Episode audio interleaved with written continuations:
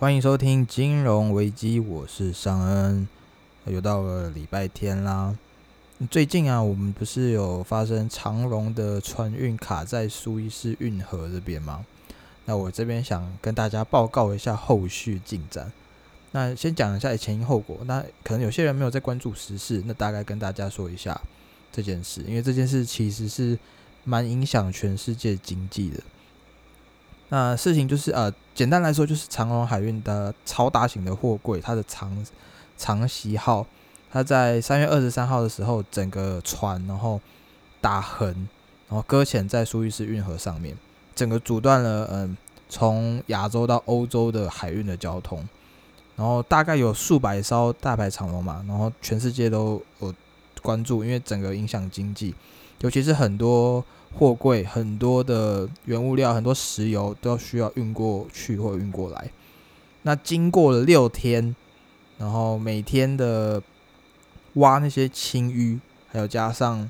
拖船抢救，然后就是还还要配上，这样还不够哦，还要配上那些整个大涨潮的协助。那终于我们在二十九号的时候晚上，那呃离开了最关键的一个地一个。部分，然后终于完全脱困了。那其实这件事当初啊，嗯，我刚刚看到新闻的时候，我有发现，诶，他后面那艘船的呃公司是叫 Musk。那我刚好我女朋友她刚好是在做 Musk 的后勤，然后我就刚好问这件事，诶，你们这边有没有收到这个通知啊？就是诶，这件事好像闹蛮大的。然后我女朋友就跟我说，有啊，这件事是我后来。太大条了，丢到我们主管处理。然后他们船长不是有拍照吗？然后就是因为拍的那张照片让全世界轰动嘛。然后那个船长还跟他们后勤靠背说：“你看呐，他那个船是他是回转是不是啊？他就是他们就是形容的很好笑，因为他真的是卡在那边，就是感觉他那个画面应该是比我们看照片震撼震撼非常的多，所以他看起来就是哦。”他这个长袭号长荣船运这个长袭号，他就是在尝试要回转这种感觉。然后我就说：“那是真的吗？”然后他就说：“其实没有啦，那是因为呃风的关系，然后导致说哦船往那边呃偏过去，然后整个卡在它这个边边。那我个人认为，其实诶开船的人责任还是占比较大部分啦，因为除非真的有异常非常异常的强风。”百年难得一见的那一种，那不然为什么好几十年来，这好几十年来那边一定都还是有一直有风吧？那为什么第一次这样？所以我觉得人为的关系可能占的层面会再大一点。然后就因为这样子，后来不是在追究责任嘛？就是每个小时，据说呃不知道是哪个媒体算的，每个小时要喷掉一百一十四亿元。这时候大家就要知道。以后我们出来做生意，不管你是开公司，不管你是做什么行业，都好，保险非常重要。因为尤其是你在做公司，你嗯出大条事情的时候，你的理赔是非常夸张的。那后续的话就看哎日本船东跟长荣这边怎么处理了。因为听说那艘船的呃责任归属是属于日本船东的，因为长荣是把海运。把那艘船去租给日本船东去处理这件事情，所以后面哦很多跨国的法律战还要后续处理。那我就觉得这件事真的是太好笑了，是三月的一个大事。那三月其实还有另一个也是跟我们的商业跟经济有关的事情，那就是新疆棉花的抵制的事件。那我这个话题很敏感，那也只有这种话题我才敢在 podcast 讲。Podcast 讲，那大家应该也都知道，那因为 HNN，然后 Adidas 还有 Nike，他们三个因为新疆那边人权的，呃，据说因为也没有很直接的证据啦，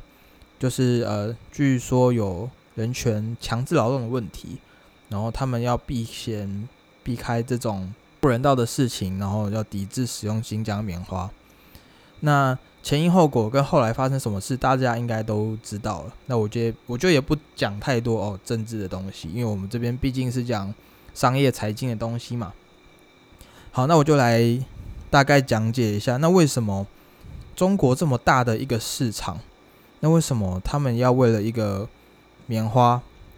不是说为了一个棉花，为了这件事，然后呃放弃一个这么大的市场？说实在的，商场上其实就只有在讲利益，没有在跟你讲什么道德。这样讲好像有点太极端了，应该是说商场上利益至上，呃，不会不会那么的道德主义。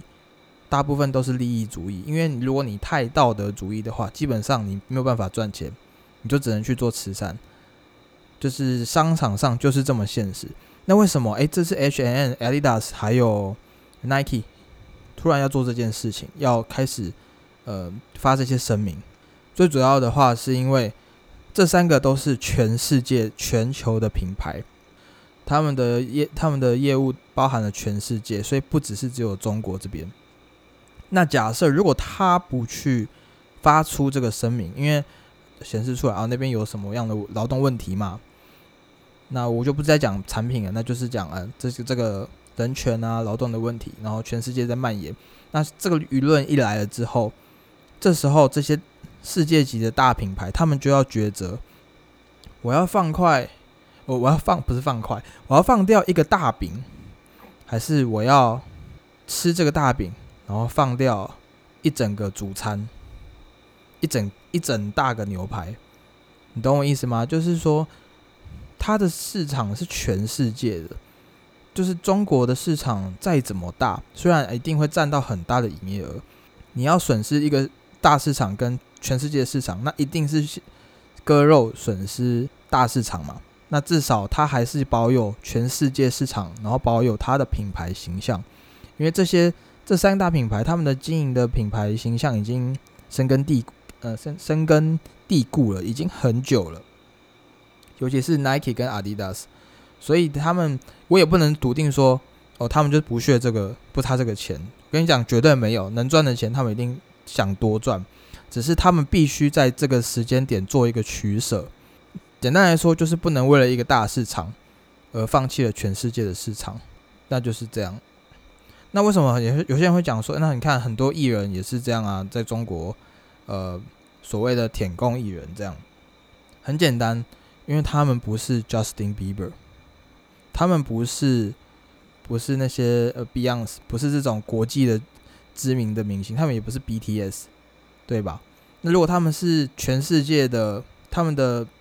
粉丝来自全世界的话，那他们大可呃为了呃全世界为了他们品牌形象去。嗯，去可能不小心就惹惹到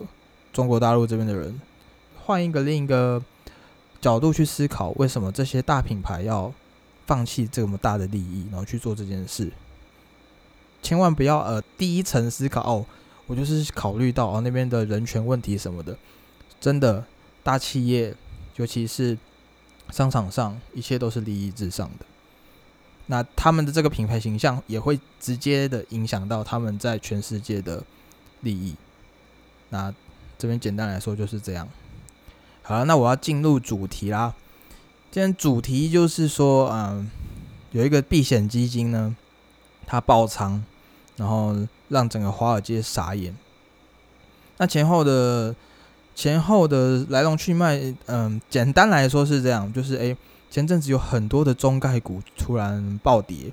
然后 Discovery 也是诶一路攀升，升的非常快，很异常异常的高，然后突然好像跳楼一样，然后直接到原点。那后来呢，就这些事情的内幕消息就在整个呃机构圈传出来，然后甚至传到媒体上，然后媒体也传到我们的耳朵上。对，也就是说，呃，避险基金经理人 Bill Huang 他们管理的避险基金啊，然后他们就是因为很喜欢开杠杆，他们的他们过往的司机其实有很多很厉害的司机，真的没有错，他们赚了很多钱。这次就是，嗯，怎么说嘞？简单来说，就是夜路走多了，你遇到鬼，就是因为他这样子的习惯用杠杆，那就是不小心遇到了。股票下杀的时期，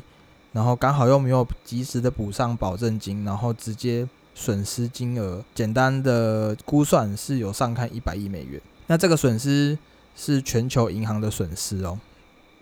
哦，首先来说这件事情，我们需要警惕什么？我们需要警惕的那就是杠杆。杠杆就好像是哦，你去赌，你去赌赌博一样。好，你去比如说玩百家乐，你去压和局，你可以一比七啊，但是你赢的几率是多少？哦，这样讲好像也不太对。反正杠杆就是你可以赢得快，输的也快。所以说以这个为例子的话，比如说你一百块，你开五倍杠杆，好，你你获利了一倍，那你就是赢了五百块。正常来说的话是赢两百块，但是你只要开五倍杠杆，就是赢了五百块。但是呢，如果你是一百块，你只是亏损了百分之二十，你就要亏了所有的一百块。你大概懂我意思吧？也就是说，你去。投入的标的，你的那个波动，你的贝塔值越大，也就表示说你会突然出现爆仓的风险越高，因为它波动越大，它可能哦，可能还是会涨上去，它可能下来的下面下来的很低，可是它可能也会涨上去。但是重点就是你它在下来的那个时候，你接不接得住，你的仓位能不能 hold 得住那个保证金的金额？那也就是因为这样子，他们就是 hold 不住嘛。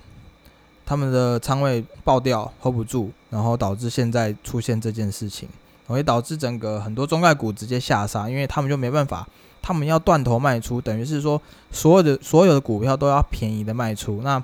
每一个股股票都便宜的卖出，加上他们的部位又这么大，也就导致说股票全部下杀。但现在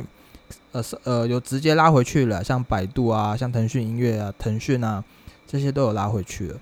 好，那这个简单来说是一个断头的事件。那其实它最大的风险就是在，嗯，避险基金它很多都是压注在这些高投机的科技股。另一个很危险的地方是，它是一个延伸商品的方式。那它它不是用机构自己的现金去买这些部位，因为会有一些问题，所以它用了一个钻漏洞的方式。它是用跟银行做。报酬交换合约来建立股票的部位，等于是说这些股票是银行在买，他们只是跟银行签了合约，所以他们就可以任意的去使用这些杠杆。那他们就是钱是跟银行去对的嘛，而且他们并不是用贷款直接买股票，这也是揭露了一些美国的一些机制设计没有到非常完善，让他们可以这样子去钻漏洞。那也因为这样子啊。他们做这种交换合约的投资方式，那也让银行他也没办法到底知道，他还没有欠其他人钱，他还没有贷其他的款去做这件事情。所以如果，呃，我觉得这样子已经算还 OK 了，就是至少没有闹到这么大条。可能你真的一直这样下去，闹到最大，如果很，它只是一家机构哦，那如果是一次很多机构出现这样这样的事情，那很有可能另一个点，另一个类金融危机的。情况可能会出现，就是可能不会到二零零八那么夸张，但是有可能会类似的大回调、大下跌会出现。那这个也是觉得很好笑，因为有些人会为了股票下跌找理由嘛，那就会说：“哎，你看，你看现在中概股下跌哦，是因为那个中国不是中国跟美国，然后美国要限制那些那些股票要要提交资料，然后他们没办法提交，所以他们现在可能要被下市，然后现在在下杀。”然后大家各种找理由，媒体也报道啊，各种在分析啊，啊，结果没有，结果就是单纯的这件事情爆仓的事件，然后就是因为一个机构搞成这样子，然后从这件事也大家也可以看到说，哦，原来一个机构的影响力是这么大的，那这个世界好几百个、好几千个机构在做交易，那这个主题就大概讲解到这边了。那相信大家新闻都有看到来龙去脉啦，我也只是大概叙述一下。讲给那些没有听过的人。那最近啊，我有看到以色列他们的确诊人数。那我会查以色列呢，是因为我知道他们是全世界疫苗覆盖率最高的一个国家。那我看到他们已经下降了很多了。他们原本从几万人，然后几千人，然后到这几天已经是几百人，所以下降的幅度非常快。那从这个